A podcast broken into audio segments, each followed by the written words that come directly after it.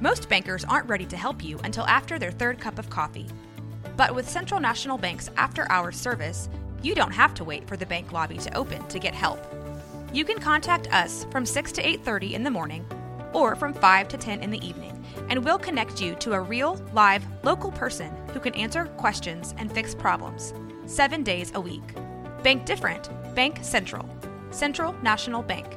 Member FDIC. Hola, mi nombre es Jessica Torres. Hola, yo soy Jackie Espinosa. Y esto es Zona del Crimen.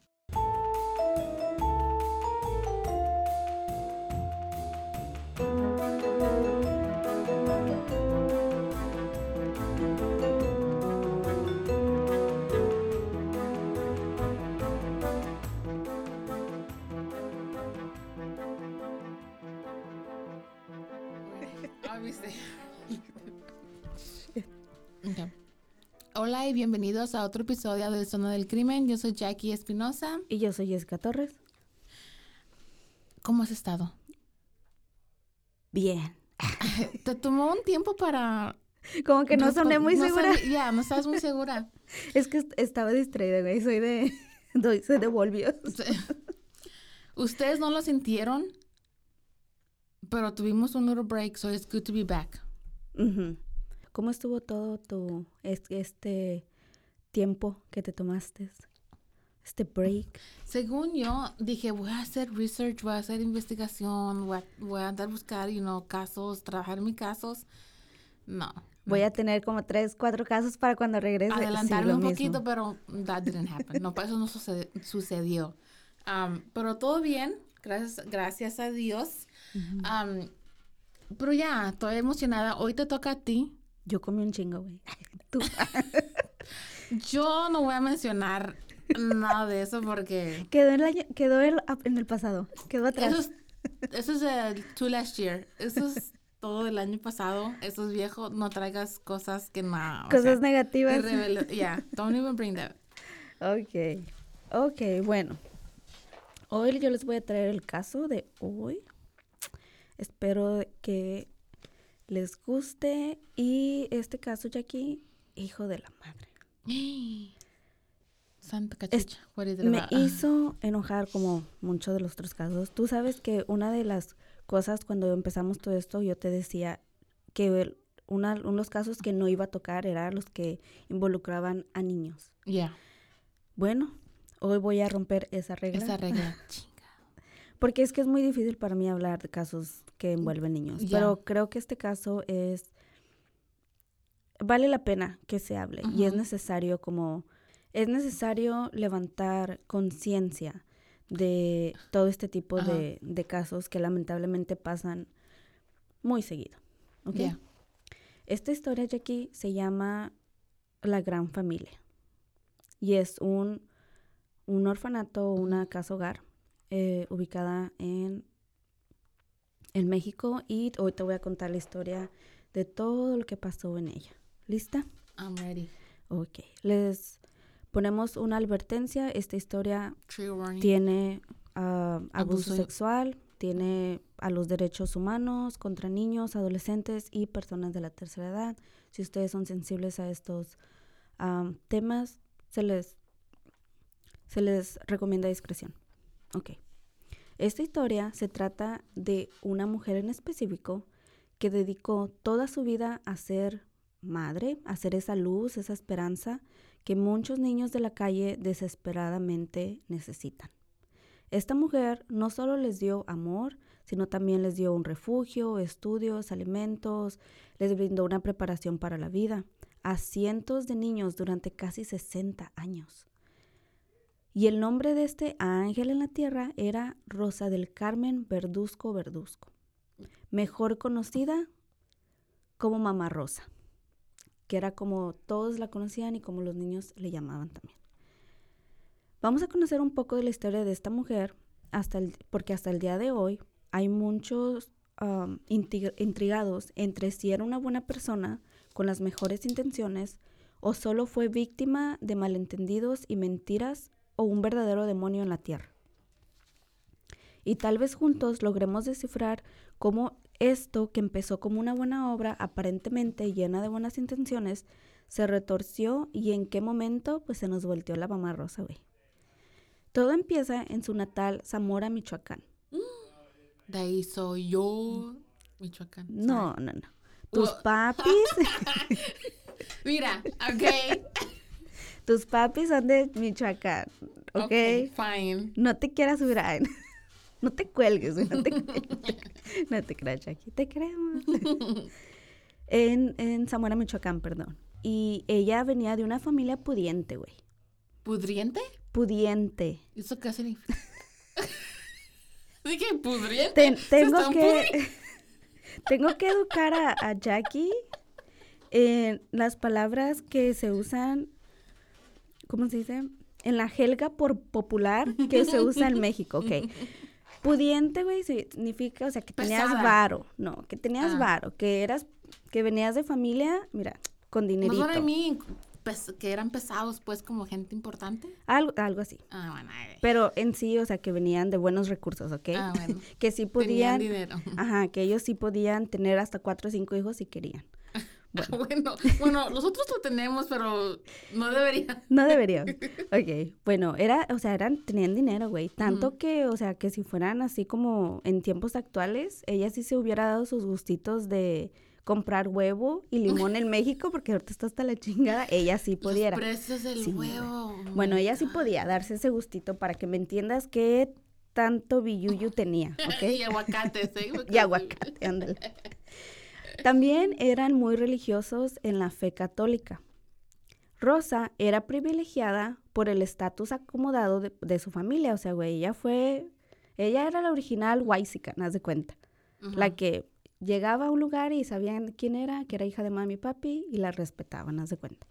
Era conocida, pues, eh, ahí en su pueblo, ah, de un buen estado social, no le hacía falta nada y hasta ese entonces no conocía lo que eran las carencias. A sus 13 años, ella toma su primer niño bajo su protección, A los 13 años. a los 13 años. Era un niño que había sido abandonado por unos cirqueros y un seminarista habla a su casa para contarle del niño, ya que Rosa era presidenta de un proyecto social de su escuela que era dedicado a hacer obras sociales en su comunidad. Ella trató de buscar una persona que se hiciera cargo ah, del niño, ya que en Zamora no existían orfanatos. Pero pues no hubo nadie que se, que se quisiera echar el paquete, güey. Ella se compadece de él y pide permiso a sus papis para hacerse cargo de Can él. we keep him? Como si de encontrado un papi, un, perrito. Bueno, al principio sus papás admiraban su deseo por ayudar a este pequeño en necesidad.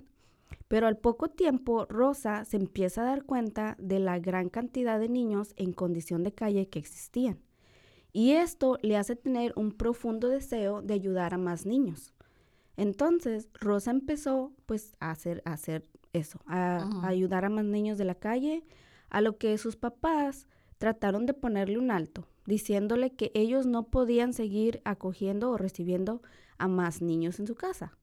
Sin embargo, sus deseos, perdón, sin embargo, aceptaron sus deseos de querer seguir ayudando a los niños.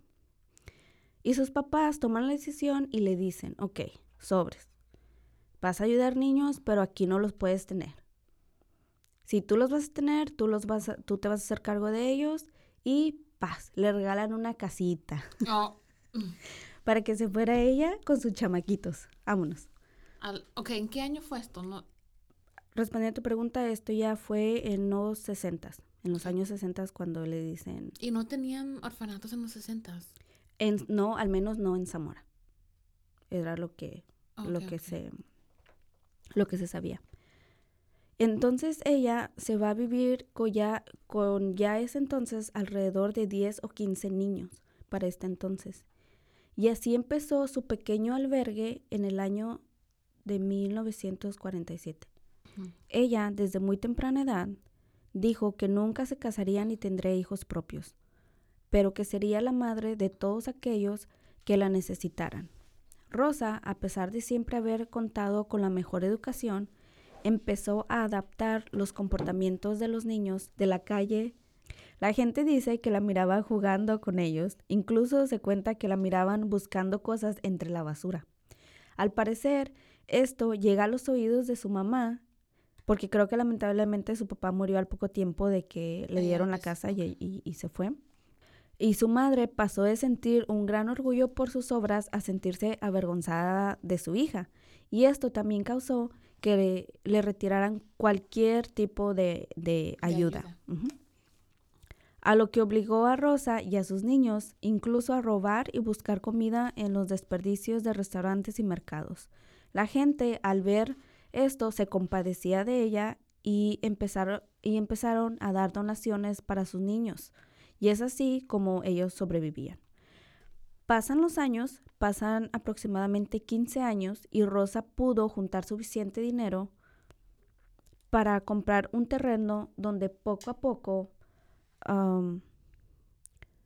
empezó a construir cuartos y donde hasta el día de hoy se encuentra lo que se conoce como la gran familia. So, ¿compró terreno, hizo casa o ya venía la casa con el terreno. No, simplemente compró un terreno que era de aproximadamente 8 mil metros cuadrados. Y en este ella empieza a construir de un cuarto, dos cuartos. De hecho, hasta creo que cuenta que los primeros cuartos ah, se, tuvieron, se tuvieron que derrumbar porque estaban súper mal hechos, porque literal los hacía ella con, este, con los niños. Pero sí, fue construyéndolo de poco a poco y hasta el día de hoy se encuentra se encuentran ahí y es lo que se conoce como la gran familia y sigue de, pie, pero en completo abandono. Ok, la labor de Mamá Rosa se empieza a dar a conocer, no solo en Zamora, sino en toda la República Mexicana. E incluso internacionalmente se, habla, se hablaba de la gran mujer que rescataba niños. La causa hogar creció no solo en el número de niños que llegaban ahí, sino también en fama.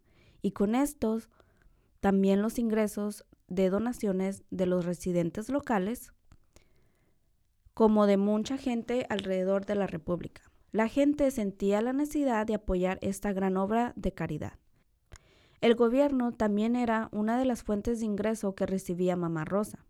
A esto se le sumaron figuras públicas, celebridades como actores, cantantes, presidentes y gobernadores, deportistas, etc. El apoyo a la casa hogar no solo era monetario, o sea, de dinerito, sino que también con asistencia alimenticia, con el apoyo de grandes corporaciones que donaban grandes cantidades de comida como pan, bimbo, y de leche. ¿Y las tortillas? Lala.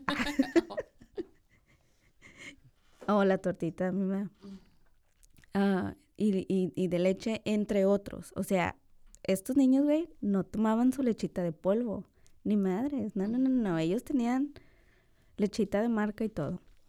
Se sabe que la Casa Hogar también contaba con un programa proporcionado por el gobierno de la Secretaría de Educación Pública y la Universidad de Guanajuato, que consistía en brindar educación gratuita desde el kinder, primaria, secundaria, preparatoria y una licenciatura para que los niños salieran con alguna carrera profesional y pudieran defenderse pues, en, la vida. También contaban con otros programas como talleres, enseñándoles habilidades útiles y educativas como artes plásticas, talleres de alta costura, herrería y albañilería, albañilería y música. ¡Yay! Lo dije.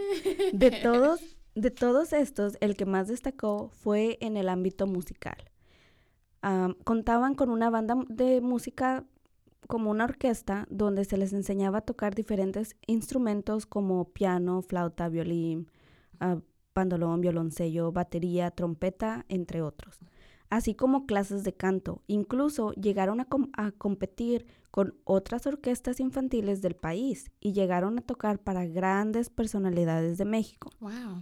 E incluso para la misma reina Isabel. Elizabeth. Elizabeth, perdón. En una de las visitas a México en el año de 1983. Más adelante, güey, les tengo un dato muy turbio sobre esto, que a mí me sacó mucho de onda, pero bueno, más a rato se lo digo. Para que te vayas dando, güey, una idea del impacto que, que tuvo esta casa hogar. O sea, era un orfanato con la So, misma... empezó bien. O sea, sí, te estoy dando un contexto de lo- supuestamente lo que lo que se enfocaba o lo que era, por lo que se quería dar a conocer, lo que los, nos querían vender, ¿verdad? Yeah. Ah, o sea, güey, era una, una, era un orfanato con la misma categoría que una escuela de paga, güey, privada, allá en México. O sea, la gente decía, wow, de enseño ser huérfano, güey, y, y vivir en ese albergue. Bueno, con toda esta fama el orfanato sigue creciendo y atrae a más personas. Y al pasar de los años, la casa hogar no solo era hogar para niños huérfanos como en un principio, sino que también empezó a funcionar como un albergue temporal para niños de bajos recursos y que sus familias pues no podían prove- proveer para ellos. O sea, iban y los dejaban pensando que ahí iban a tener una, una vida mejor yeah. ajá, de lo que ellos les podían dar. También mamás solteras que pues miraban la oportunidad para darle una mejor vida a sus hijos. También empezó a ganar fama como un centro de rehabilitación, güey, para jóvenes con problemas de adicciones. O sea, los que se echaban acá sus monitas, los iban y los ponían allá. O que simplemente tenían un historial problemático con, de conducta, incluso los que tenían récord de crímenes pues menores. Jóvenes menores de edad eran internados por sus padres si eran rebeldes en la escuela o simplemente eran un niño problema con sus papás y ellos pues no los podían controlar. Estos eran llevados con mamá Rosa para que, toma- para que retomaran el buen camino. O sea, la mierda la terapia, gente. Vamos a llevarlos a que alguien más los eduque. Ok. ya que mamá Rosa estaba orgullosa de la disciplina que ejercía en la casa hogar, ya que el comportamiento de los niños en público era impecable. Y hasta aquí estás, si estás pensando, todo esto suena muy bien, güey, qué chingón que existe un lugar así, te felicito. Mm-mm. Aún tienes inocencia en ti. Pero si como yo estás pensando, "Hmm, No todo lo que brilla es oro. sospechoso, esto suena muy bueno para ser verdad. Güey, pues es porque efectivamente lo era. Esta mujer estaba llena de red flags. Como nosotros, güey, con los pinches exes, pero pues nunca no las queremos ver, haz de cuenta. Obviamente, esto pues era una pantalla muy bien armada que desgraciadamente duró por más de 50 años, que la casa hogar estuvo en función. Todo lo que pasaba dentro de la casa hogar era un secreto a voces en, en Zamora, Michoacán. ¿Sabes lo que es eso? eh? Ya que todos pues sabían, pero nadie se atrevía a hacer algo al respecto por miedo y porque sabían que mamá Rosa era intocable. Incluso las mamás usaban los rumores para disciplinar a sus criaturas, de esa de si no te portas bien, ya sabes a dónde vas a ir a acabar. o sea, güey, La amenazaban con Ajá. la mamá rosa en vez de la llorona. Es lo que apenas te iba a decir, güey. Si tú, si tú y yo sabemos, o sea, crecimos en un lugar ah, latino, hispano, lo que tú quieras, güey. Sabíamos que nuestras mamás nos formaban un trauma, una pinche fobia, güey. Cuando de chiquito nos decían, te va a llevar la llorona, el señor de la basura, el robachicos, etcétera, ¿verdad? A todos nos dijeron eso, güey. Las mamás de Zamora no, güey. Ellas tenían arma secreta, ellas Ellas usaban... la mamá rosa. Sí, güey. Ellas decían, Y más feo porque esa era de verdad. Ándale. Ellas usaban la frase, si no te portas bien, va a venir mamá Rosa por ti y te va a llevar. Y santo remedio, güey. Así era como las mamás lograban educar a sus criaturas en aquellos años, en, por lo menos en Zamora. ya sabe, las mamás traumatizando desde años de antaño. Vámonos. Ok, ahora que ya conocimos um, de lo que la casa hogar se trataba un poco, lo que te repito que nos querían vender, o sea, era la idea, lo que era este proyecto maravilloso, ahora sí vamos a conocer todo el mierdero que había realmente detrás de la casa hogar, la gran familia. Una vez más, les quiero recordar, se les recomienda discreción y se les advierte de testimonios explícitos que les voy a relatar, bastante gráficos, que pueden ser sensibles para algunos audientes. I can't tap out, pero I'm ready. Ya, no, tú no tienes opción, tú tienes no que quedar tengo aquí. opción. Para empezar, les voy a les voy a describir un poco de cómo se miraba esta casa hogar. Estaba dividida en tres diferentes patios. El primer patio, que era el, el de la pantalla, el que se les presentaba a los papás cuando iban a visitar la locación, el que las autoridades también miraban, medios de comunicación cuando iban a hacer reportajes, etc. Era lo que se mostraba y estaba compuesto por unos dormitorios, unos salones de música, un comedor, tenía canchas para deportes y también estaban dibujos animados en las paredes, pues para que se mirara bonito todo esto, ¿verdad? Eh, pero el segundo y el tercer patio era una historia completamente diferente. Estos estaban divididos por grandes portones que no permitían uh, que tú miraras qué había detrás de cada uno de ellos. Esto se los digo porque es un dato importante en la historia para que los recordemos más adelante. Para empezar, la primera anomalía en esta historia era que Mamá Rosa adoptaba legalmente a cada uno de los niños que ingresaban a la casa hogar. Esto lo lograba por medio de mentiras y aprovechándose muchas veces de la ignorancia de los padres, de los niños. A muchos de ellos ni siquiera les decía que entre los papeles que, que pensaban era la inscripción de sus hijos para entrar al albergue, iban entrepapelados el documento donde ellos cedían sus derechos como padres y cediéndole uh, la custodia a Mamá Rosa, haciendo la adopción muy fácil para ella. Así, sin saber lo que, lo que estaban, a lo que ellos estaban renunciando, simplemente firmaban y pues renunciaban a sus bendiciones sin saber. Mm. Güey, si hay que leer las, las letritas mm. negras de los documentos de abajo porque mira, mira lo que te puedes meter. A otros sí les informaban de la adopción, más también la disfrazaban no como una adopción, sino como una tutoria temporal donde Mamá Rosa era la principal tutora del niño mientras estos se encontraban en la casa hogar, en caso de alguna emergencia. Y tal vez ustedes se preguntarán, bueno, ¿y para qué esta señora quería adoptar a tanto pinche chamaco, verdad?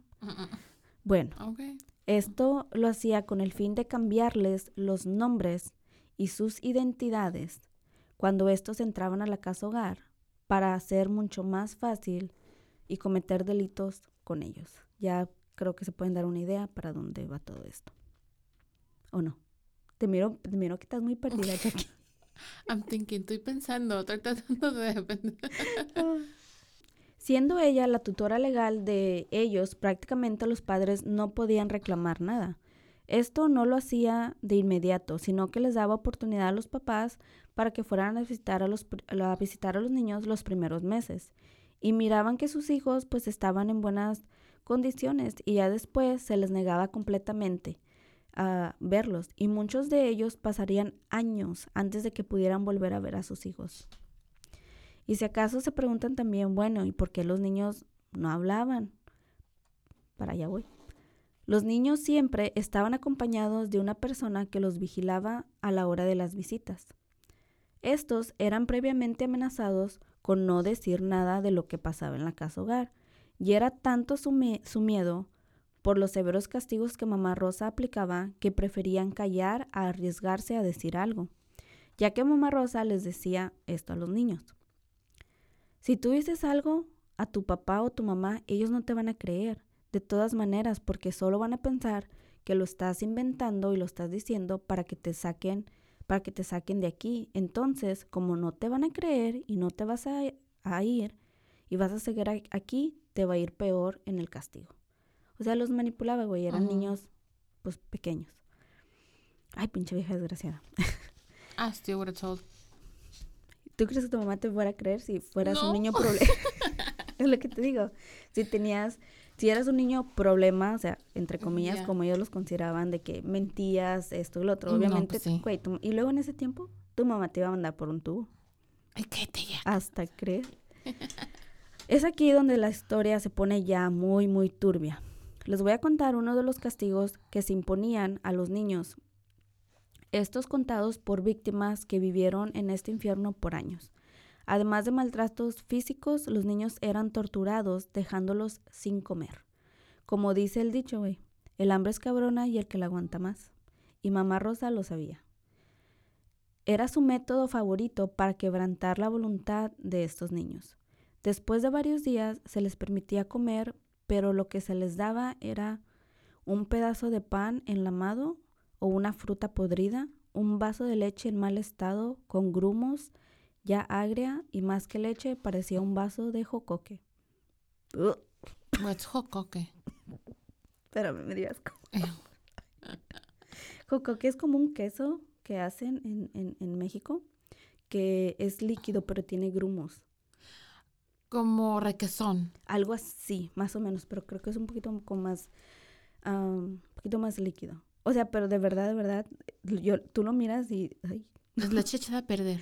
podrías decirlo así, o sea, era más o menos la consistencia de lo que, lo que ellos decían que se parecía a la leche. Ah, ya sé.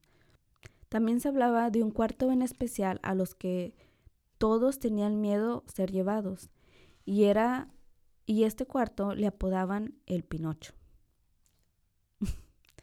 Este cuarto se encontraba en el segundo patio. ¿Recuerdan que les había dicho que nadie sabía lo que había en los otros patios? En los otros patios, perdón, para allá voy.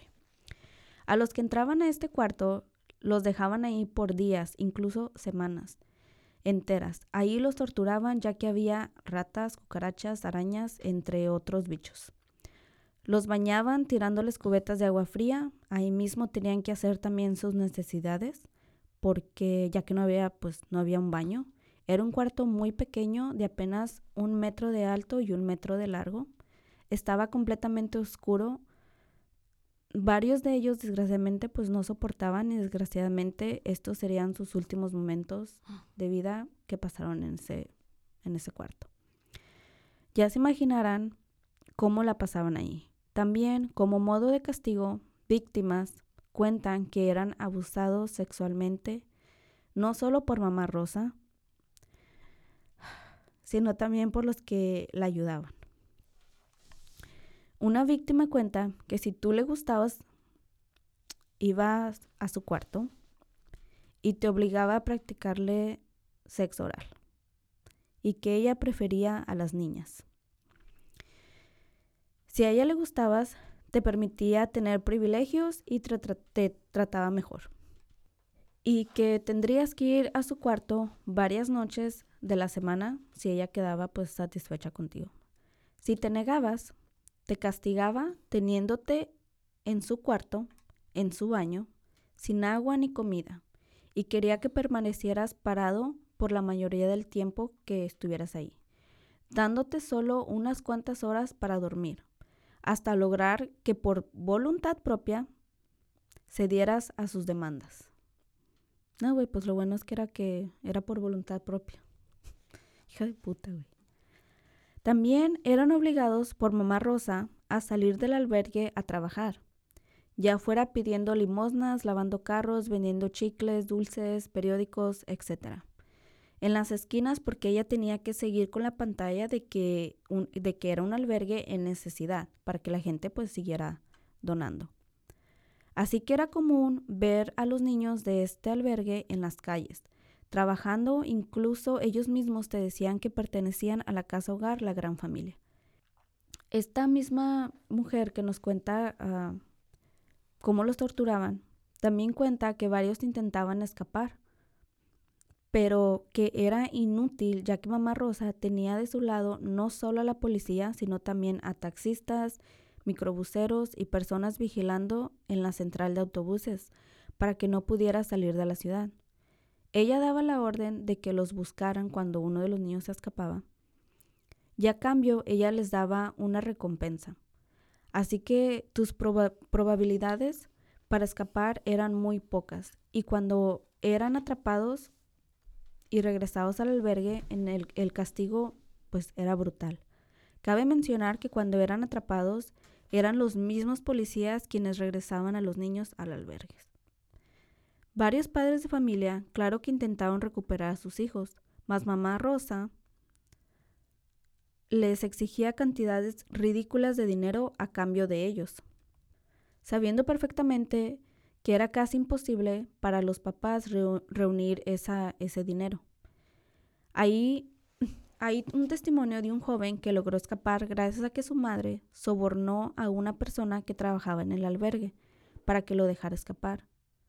También muchos trataron de ir a hablar con la policía para denunciar lo que estaba pasando, mas obviamente estos eran completamente ah, ignorados. También se sabe que Mamá Rosa obligaba a las muchachas a tener relaciones sexuales con otros jóvenes para tener bebés, los cuales se sospecha, se sospecha daban adopción a cambio de grandes cantidades de dinero. So, wait. So, entre los mismos niños, ya más grandecitos de edad, sí. los obligaba a tener relaciones para que salieran embarazadas. Sí, porque hacía negocios pues con estos bebés. De hecho, embarazaba a las niñas desde la edad de los 12 años. Los bebés que lograban sobrevivir el embarazo, ya que a mamá Rosa no le importaba el estado de estas niñas, si ella se le daba la gana, las mandaba a golpear para que abortaran. A otras las obligaba a tomar cloro y comida pues echada a perder. Y seguían siendo castigadas igual. Al momento que éstas daban a luz, se veían obligadas a entregar a su bebé, a mamá Rosa, porque no se les permitía quedárselos. Y ellas tenían que verlos crecer como si fueran sus hermanos. Porque acuérdate que ella adoptaba a todos los niños que estaban ahí y no, y no los podían pues crear como, como, como sus hijos, ya que al igual que ellas, mamá Rosa pues los, los registraba a su nombre adoptándolos.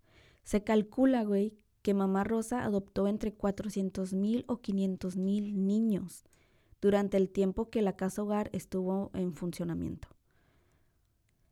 Dentro de la casa, las condiciones en las que vivía, que vivían y como eran tratados eran deplorables y completamente inhumanas. Eran obligados a dormir en colchones completamente sucios, con orina y excremento, no solamente humano, sino de animales. Los colchones tenían mucha humedad y los resortes prácticamente estaban expuestos. O también eran simplemente obligados a dormir en el, en el piso.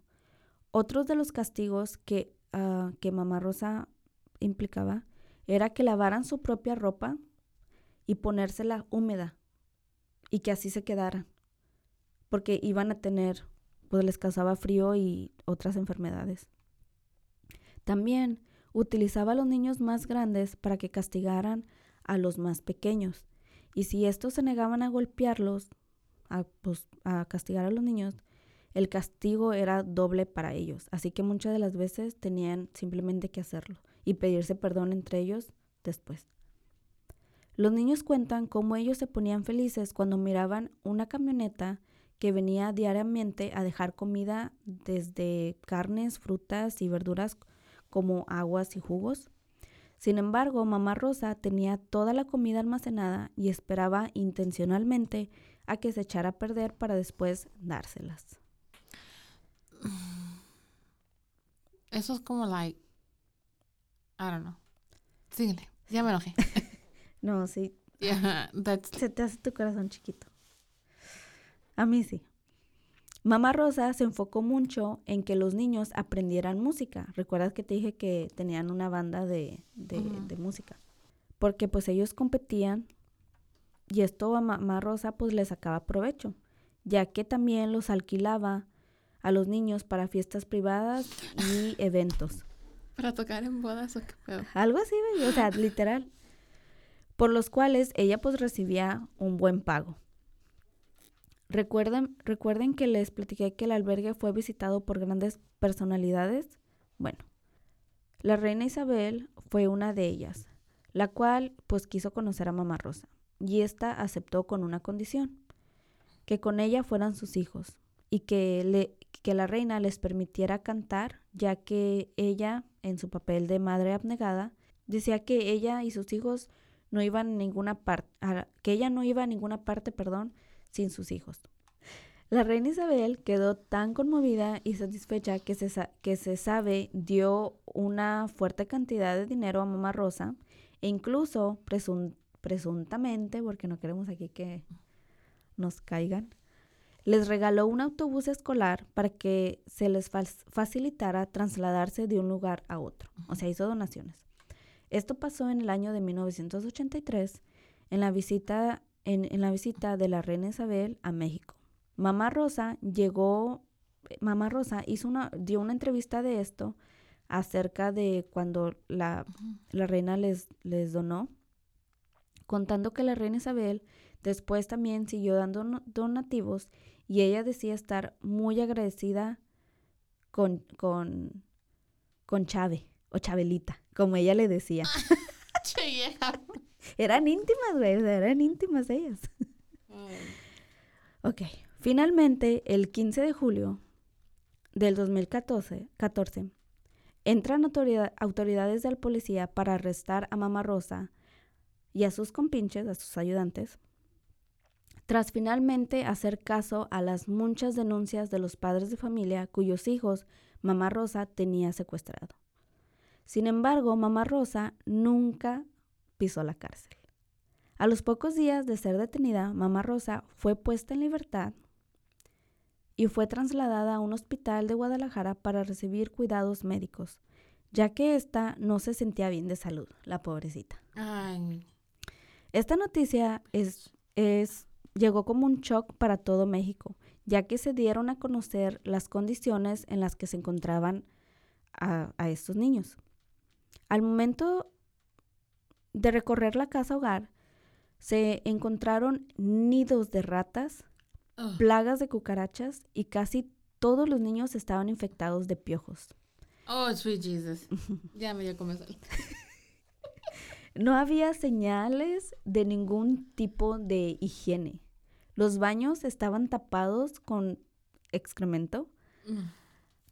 O sea, en ellos todavía estaban completamente tapados. La cocina del la cocina del comedor había cajas y cajas con comida completamente en estado de descomposición. Las ollas o sartenes, como ustedes Ujú. le quieren decir, en las que se cocinaban los alimentos estaban llenas de moho. Ew. Sin embargo, así las usaban, güey. Así las utilizaban. What the Se calcula que se sacaron alrededor de 20 toneladas de basura del albergue. Ay, no mames, güey, es un chingo. the fuck? En el momento en que Mamá Rosa es arrestada, se rescataron a 600 personas desde recién nacidos hasta adultos. Se rescataron a 278 menores de edad varones, a 174 menores de edad mujeres, 6 bebés y 138 adultos cuyas edades eran de entre 18 y 50 años. Pregunta, perdón. Ok. So, dijiste que había tres patios. Sí, El primero era el que todos conocíamos. todos conocían, bien bonito, etcétera. Como para La pantalla, fingir, sí. Ok. Y en los otros dos estaba llenos de ratas, cucarachas. El segundo era donde estaba el, el cuarto de, de que le decían el Pinocho Ajá. y era donde también estaba sucio. Ok. El tercero No mames. y el tercero para allá, güey, güey. Pero, no, ok. Pero es que, ¿tú crees que una cucaracha o una rata se va a quedar solamente ahí? ¿Tú no crees que a lo mejor cuando fue Chabelita o la reina Isabel, ¿tú no crees que ha de haber visto una cucaracha por aquí, por allá o rata? A lo mejor y sí, pero igual, o sea, era normal, no normal, pero si alguna vez tú has visto como un nido de ratas o ah, de con una infección de cucarachas, es muy, muy posible que sí estén como en otras habitaciones, pero siempre hay una donde es donde está el problema y es donde quedan más. Entonces sí, sí creo, güey, que como el segundo y el tercer patio eran en condiciones completamente deplorables, era donde se concentraba la mayoría de plagas. Y what about the smell? El olor. El olor era absolutamente horrible. Ok, ¿tú no crees que en el patio primero también iba, se iba a oler? No ¿Y por qué crees que te digo que era un secreto a voces, güey? Todos realmente sabían lo que pasaba o se daban una idea, güey, de lo que pasaba, de lo que pasaba ahí. Pero como Pero también como y también como tenían animales a un lado, como puercos y cosas así, ah, so- justificaban mucho que era, que el olor era de o venía de ahí. Bueno, eh, disculpe, me quedé en que eran eh, adultos de entre los 18 y los 50 años. Y sí, pues había personas de la tercera edad, güey, que se encontraban en el patio número 3. Estos eran ancianos que simplemente, güey, los dejaban ahí sin atención. Solo les quedaba esperar por su desenlace. Y al pasar de unas semanas, incluso meses, iban a checar ya solo a recoger los cuerpos de los que habían muerto. O sea, el tercer patio, güey, era simplemente para los ancianos. Una tumba. Así, ya nada más iban, los dejaban ahí en cuartos, sin alimentos, sin ponerles nada, nada, güey. Era como ya para, pues, esperar que murieran, hace cuenta. Ay, no. Nadie fue liberado del albergue inmediatamente, incluso hasta seis meses después. Se tuvieron que quedar ahí, porque tenían que darse a la tarea de buscar a los familiares de cada uno de estos niños. Incluso se tuvieron que hacer pruebas de ADN, de ADN perdón, a los niños más pequeños que sus rasgos físicos habían cambiado al pasar de los años, especialmente pues a los bebés y infantes que cuando entraron al casa hogar eran tan pequeños que no podían reconocer a sus papás ni saber sus nombres legalmente. ¿Cuándo pasó esto? En el 2000, cuando la, la arrestan, en el 2014. Ok, porque tenía ADN antes, pero... Sí. Eh, ya, era 2014, o sea, ya, ok. Con el arresto de Mamá Rosa salieron a relucir las grandes cantidades de dinero que ésta recibía. Se encontraron donativos de millones, millones de pesos, así como 752 mil dólares que se le donaban al albergue. So, el albergue no tendría por qué existir la miseria. Sin embargo, estos niños carecían de las cosas más básicas e indispensables para sobrevivir. A raíz de esto empieza a salir más y más testimonios de víctimas. Una de las víctimas contó cómo ella trató de escapar varias veces, a pesar de los brutales castigos que ella sabía le esperaban. Y, y, cuenta que la última vez que escapó, regresó después de varios días, rogándole a mamá Rosa que la dejara regresar, porque no sabía vivir en la calle, ya que estar en el albergue era lo único que ella conocía. Aquí es donde yo digo, güey, que ella sufría el síndrome de Estocolmo, que lo hemos visto cuando las víctimas desarrollan un vínculo con su, con su agresor o una persona que le está haciendo daño, que justifican su situación. De decir, bueno, sí, me tratan mal, pero por lo menos tengo donde dormir. Sin darse cuenta que no, es peor donde están. Mejor te hubiera ido en la calle, güey. Sí, güey. Tras hacerse público todo esto, todo lo que estaba pasando con Mamá Rosa, sabe, sabe, salen a su defensa personas influyentes que expresaron su indignación al ver cómo Mamá Rosa era acusada y según ellos difamada injustamente. El presidente Vicente Fox fue uno de ellos. Dijo pendejo. Rafael Márquez. Who's that? Es un futbolista. No sé quién es. Ah, Felipe Calderón era también un, presidente y su esposa así como el escritor Enrique Krauser, perdón si lo pronuncio mal. Y ellos exigieron que se le dejara, que se le dejara de difamar su nombre y sus buenas obras, que se estaba cometiendo una injusticia hacia ella. o sea, fueron ellos físicamente a la casa para ver qué tipo de pinche tratamiento y así todos no es que esto salió en las noticias hay, hay reportajes hay imágenes ah, pueden ir a Google o pueden ir a YouTube donde te puedes dar cuenta de las condiciones como estos niños vivían. Y todos así la defendían. Oh la defendieron hasta la muerte güey. salió a relucir otro testimonio de un hombre llamado Marco Antonio Vázquez y él nos cuenta de lo que para él uno de los peores castigos en lo personal era que me dejaran de comer, dice. Los golpes dolían, pero el hambre era peor. Y de hambre hasta llegué a comer moscas. ¿Por qué no fuiste a denunciar? Mucha gente me pregunta. Y yo les respondo, ¿para qué? Eso era una pérdida de tiempo. ¿Acaso no miran que la señora salió impune? Desde que se inauguró la Casa Hogar han pasado 11 presidentes de la República, 23 presidentes municipales y 11 gobernadores.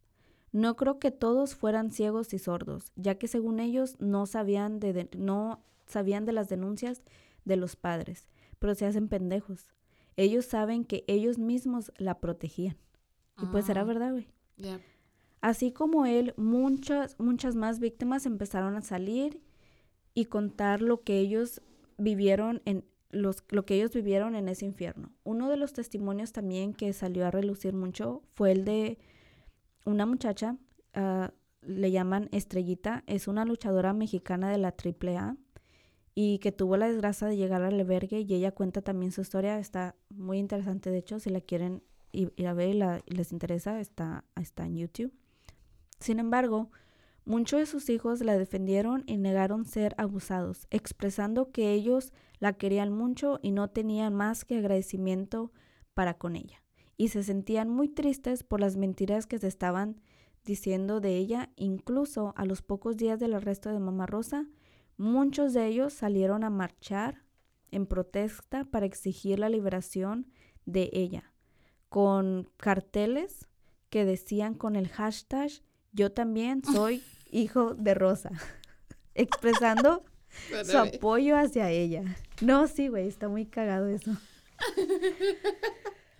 O sea, de cuenta salieron testimonios y muchos dijeron que sí era mala. Pero también, güey, niños del mismo albergue salieron en defensa a ella, incluyendo estos mensos con el hashtag yo también soy hijo de mamá ¿tú crees que a lo mejor los amenazaron y, y dijeron, oh, vayan y y like pretend, you know, pretend o vayan a defenderla o tan como maybe el trauma lo bloquearon o I don't know, it seems weird. Yo pienso eso, güey. Yo pienso que ellos también, repito, yo creo que sufrían del síndrome de Estocolmo.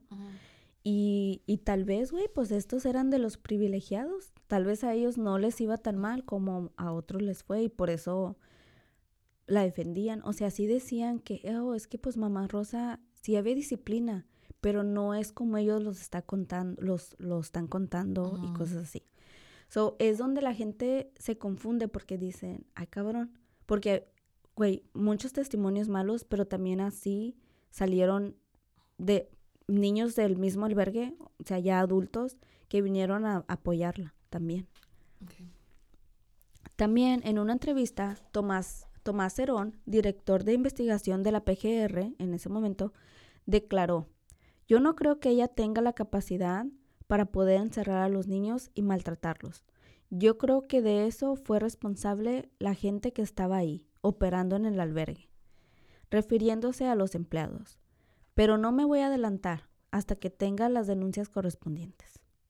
Güey, estos carones ya sabían que le iban a dejar libre, solamente estaban haciendo su show para que la gente pensara que sí iba a ser justicia. Mamá Rosa hizo entrevistas un poco después de, de, que fue arrestada. Porque fue puesta, porque ya esta fue puesta en libertad sin ningún cargo. Para que sepan, o sea, ella nunca tocó cárcel. Se le limpió de cualquier cargo. Dijeron que ella no era responsable más que nada por su edad. Pobrecita. Y cuando se le, se le cuestionó acerca de si extrañaba a los niños, ella contestaba, claro que sí, y que ella esperaba poder regresar con sus hijos y que el albergue siguiera funcionando.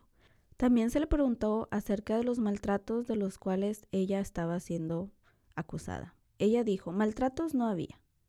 Si había disciplina. Soy dura en la vida porque sin disciplina no hay nada. Pero, y tal vez por mi edad, no pude estar pendiente de algunas situaciones, pero no soy culpable de lo que se me acusa. Cabe recalcar que a los siete ayudantes que fueron arrestadas con ella, con Mamá Rosa, sí se les condenó y fueron a la cárcel. Y están pagando por sus delitos. A los niños que se encontraban en la, en la, en la casa al momento del cateo y que se pudieron encontrar a sus familias fueron trasladados a otras perdón, a los que no pudieron encontrar sus familias, fueron trasladados a otra casa hogar a los que ya a los, y a los que ya eran mayores de edad, simplemente se les preguntó a dónde querían ir. Otros fueron reconocidos por sus familiares cuando los miraban en la televisión. Sabemos de un caso de una mujer mayor de 50 años que dijo haber estado casi toda su vida ahí trabajando como cocinera, más que nunca se le pagó se le pagó pues un sueldo. Esta mujer sufre sus facultades mentales, así que es fácil imaginar el por qué se quedó ahí toda una vida. Su hermana la reconoce en la televisión cuando salió todo esto y afortunadamente fue y la buscó y ella pudo regresar a su casa. Este fue uno de los, uno de los pocos casos que pues terminó como en final feliz. Pero para muchos esto no fue posible. Y hasta el día de hoy siguen sin que se les haga justicia y muchos de ellos aún llevan el apellido de, de Rosa Verduzco Verduzco y siguen luchando para obtener su, verdadera eh, identidad. identidad. Gracias. Si piensas que una vez más la justicia, el gobierno, el sistema, no sé, como tú le quieras llamar, les falló a estos niños, chingate esta, güey. Al poco tiempo permitieron que mamá Rosa abriera otro albergue con el nombre La, la Casita. Ahí mismo, güey, en Zamora. Sí, oh güey. sí. o sea, no hay, no hay, ni con, no, no tenían descaro, güey. Que no miraban a los hijos, a los niños todos empiojados. Las condiciones, güey, eran deplorables. I'm pretty sure que esas ratas y cucarachas mordían. Sí, también. No podían haber, no pudieron, estaban flacos, llenos de piojos, mordidos.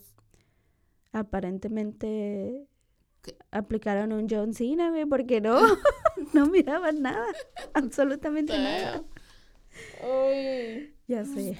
Tenemos que reflexionar que esta mujer no solo afectó a las, a las 600 víctimas que fueron rescatadas ese día, sino diferentes generaciones que pasaron por sus manos de esta mujer por 50 años, güey.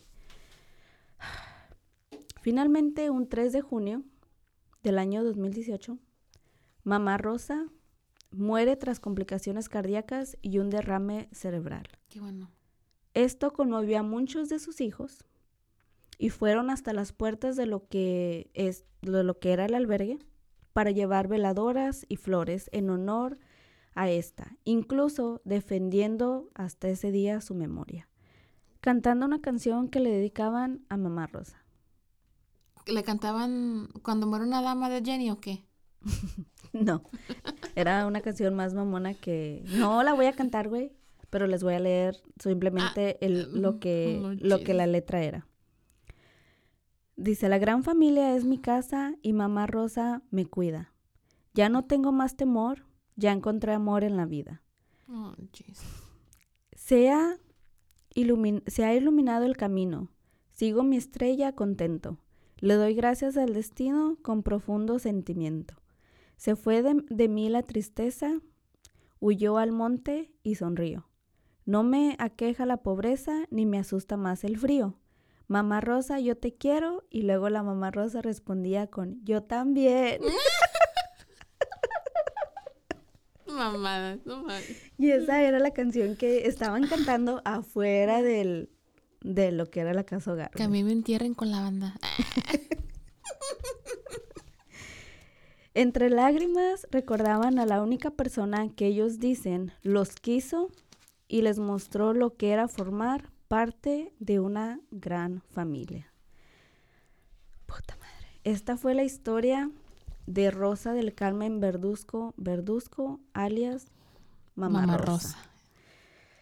What a bitch. Güey, yo estaba con la boca abierta. Porque cuando piensas que, que no puedes, que ya no puedes caer bajo, o sea, que las autoridades no pueden caer más bajo, te encuentras con, estas, con este tipo de historias. You're like, boom. Toda, toda Zamora estaba enterada de lo que pasaba. Esto pasó, güey, 50 años, güey. 50 años para que finalmente se pudiera hacer algo.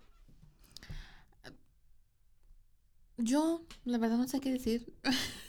I'm shocked. Porque, like, o sea, puedes nomás con ver a los niños, se podía ver, I'm pretty sure que se podía ver en qué, en qué condiciones, condiciones vivían. Si el presidente Fox hubiera ido, hubiera dicho, si hubiera dicho, ok, estos son rumores, déjame ir a ver qué onda y visitar él físicamente a ese orfanato y visitar los dos, el segundo y el tercer patio, hubiera dicho, no mames, what the fuck. Pero lo que te digo, eh, nunca es bueno meter las manos al fuego por nadie. Confiar es bueno, pero no confiar es las autoridades lo sabían, por eso la protegían a ella. Porque luego se iban a ver mal ellos, right? Pero para mí esto era, era, era como más, más deep, porque se hablaba, se habló mucho también de tráfico de menores. Y si Abuso lo piensas, si lo piensas tiene mucho sentido.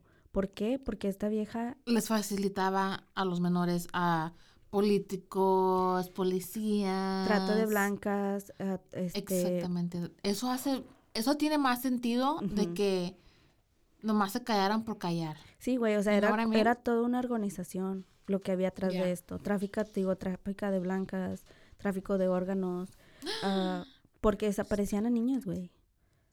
Esta mujer les cambiaba las entidades, o sea, no existían. Y ella, se, ella hacía, So, si se morían, pues no estaban en los registros, estaban registrados simplemente bajo como hijo. yeah. Güey, simplemente, ¿cómo fregados esta mujer llega a adoptar entre 400 mil a 500 mil niños? Eso es ilegal. Ok. ¿Sabes el pedo que te hacen para adoptar uno? Ajá. Uno. Tienes, wow, aquí tan siquiera es un pedo adoptar a un, a un menor. Tienes que tener, te checan, o sea, el income, tu, ¿cómo se dice? ¿Cuánto ganas? ¿Cuánto ganas? Lo puedes mantener. Ujú. Tu casa está child proof. um, tu record, haces tus taxes. Te Sí. checan hasta los calzones para poder adoptar a un niño. Supuestamente. como- Obviamente es diferente país y es diferente en diferente tiempo. Like, uh, you know, en los 60s, whatever. Ujú. So I'm pretty sure que no hay los mismos, you know. Y yo creo que le ayudó mucho que era una señora de edad. Ay, o sea, tipo abuel- abuelita, que no, es que cuando uno ve a, un, a un- una persona ya de, De edad. edad. le da ternura. Ay, qué bonita, qué linda. Ay, güey, no. ¿Será que yo soy Yo de lo las pocos que yo- ni madres? Ya, lo primero que yo miro, ese güey que hizo cuando era joven. Yo trabajé en un asilo, güey. Entre más viejos, más mañoso se vuelve la gente. Esto no tiene nada que ver, pero de hecho lo comentaba con mi hermana. ¿Sabías que los asilos de ancianos Están llenos de STDs. sí son, Están- son el número uno que tienen enfermedades sexuales, por, o sea, contagio por... ah, Porque ahí mismo es un sí, pinche... porque los viejitos, güey, o sea... Es una ah, orgía en Sí. asilo. son- hacen orgías, güey, pero como la mayoría pues Mm. ya sufren de, de memoria, de Alzheimer, ellos No realmente saben. no se dan ni cuenta con quién se meten. Y contraje- contraen enfermedades, por lo menos aquí se hizo el estudio en Estados Unidos, güey, de porque sale de que cuál es la dónde hay- existen más enfermedades por transmisión sexual. Número uno, asilos. Puta madre. Déjame ir a un asilo a ver qué un pinche party o qué pedo. Sí, o sea, y de que Oye, los cuentos que tengo cuando trabajé en el... tienes que contarnos O en- sea- en, en una en otra ocasión. En otra ocasión, porque- sí, estos. Para no salirnos mucho de- de- del tema. Pero sí, o sea, esto, güey, era todo una organización que obviamente el gobierno estaba, lo tapaba, ah, ayudaba, por decirlo así, a- o era de su, a su beneficio de que era una casa hogar, que con engaños muchos de los papás dieron, renunciaron a sus criaturas, a sus bendiciones, sin saber que lo estaban haciendo. Estaban, yeah. Entonces, en realidad, lo hacía legalmente, güey Sí, por pero- decirlo así. yeah. Era legal, legalmente lo que estaba haciendo porque ella clamaba de que eran niños abandonados o que sus papás simplemente no los querían, que no tenían los recursos para poder tenerlos, etcétera, etcétera, y de ahí se aprovechaba. Aparte, dices, bueno, porque cuando eran adultos no se iban? No se iban porque El no se los y no se los permitía tampoco. Sí, yeah. O sea, no eran libres de hacer lo que ellos, eh, lo que ellos quisieran en realidad. Aparte, los que tenían hijos ahí mismo, muchos de ellos se quedaron ahí por los hijos. por los hijos. Los que no podían adoptar o, o X, los que desaparecían también, que nunca más, hay un testimonio donde una muchacha nunca volvió a ver a su hermana. O sea, hay muchos testimonios, yo se los resumí y aún así se me hizo que pues estuvo largo, pero todo el mierdero, güey, que estuvo y que esto funcionó por 50 años. Y que la dejaron ir y abrió otra. Exactamente. Fuck. Si hay un Dios, güey, espero que realmente esta mujer esté pagando todo lo que hizo, porque yo tampoco me creo eso de que, ah, cabrón, ¿a poco de neta nada más querías por buena voluntad, por buena gente, hacerte cargo de estos niños. Güey, yo ni a- muy apenas ya aguanto a los que quiero, a mis sobrinos. no se crean, los quiero. Ok, yo siento que a los 13 años, ¿tú crees que ella... Bueno, es que acuérdate que estos son otros tiempos. En, en México, bueno, por lo menos en Latinoamérica, güey, antes nuestras abuelas, güey, se casaban de 14, 15 años. O sea, ella ya era consider- considerada lo suficientemente autosuficiente para hacerse cargo de otra persona. por la sociedad, Exactamente. pero mentalmente, ¿tú crees que a los 13 años... Yo digo que ella empezó bien, que lo A lo empezó con buena intención, pero miró que llegaba las donaciones. La ambición, güey, la ambición, yeah, el dinero, dinero. Cambia a la gente. Como dicen, no, no, no, o sea, no soy, no voy a una iglesia ni nada de eso, pero conozco de la Biblia y hay una parte que la verdad sí me llama la atención, que dice que es más, creo que, perdón si los que están escuchando, que dice que es más fácil, que es más fácil que entre un camello por el, ¿El por la, por la abertura de una aguja que un rico al reino de los cielos. ¿Por qué? ¿Por qué no van a renunciar a eso? La ambición es demasiada, la ambición humana de nosotros ¿Oíste Elon. Musk? Güey, ¿quieres que te cancele? Me van a mandar a... Pero bueno, este fue el caso de Mamá Rosa. Ay, yo me costó mucho trabajo traérselos, pero les repito, creo que era importante hablar de estos temas, de, de, lo, de ser conscientes, güey, de que estas cosas pasan y pueden pasar y siguen y van a seguir pasando y que como comunidad tenemos que hablarlo y hacer algo. No se queden callados. Sí, a veces está con los mismos niños aquí en Estados Unidos que ya ves que no son adoptados, pero están ah, con las personas por un periodo de tiempo en lo que encuentran, care. En lo que encuentran su hogar permanente. Ay, güey, a mí me ha tocado ver cómo, cómo los maltratan. Ya. Y todo por el dinero. Exactamente, porque reciben un cheque cada mes, creo, o algo así. Ya. Sí, está muy duro esto. Pero bueno, Jackie, esta fue la historia. Me gustó. Gracias. Gracias. Gracias por escuchar, gracias por seguir apoyándonos y espero que nos sigan acompañando. Si tienen alguna historia que quieren que nosotros ah, contemos, déjenoslo saber también. Igual, ya, igualmente, am, que tengan un buen día. am, no se les olvide darles un like en Facebook, perseguirnos en Snapchat. Vayan en cualquier plataforma que escuchen el podcast. Nos dejen un review, nos dejen un like y suscríbanse. Yo soy Jackie Espinosa Y yo soy Jessica Torres. y esto fue Zona del Crimen. Que tengan un buen día. Bye. Bye.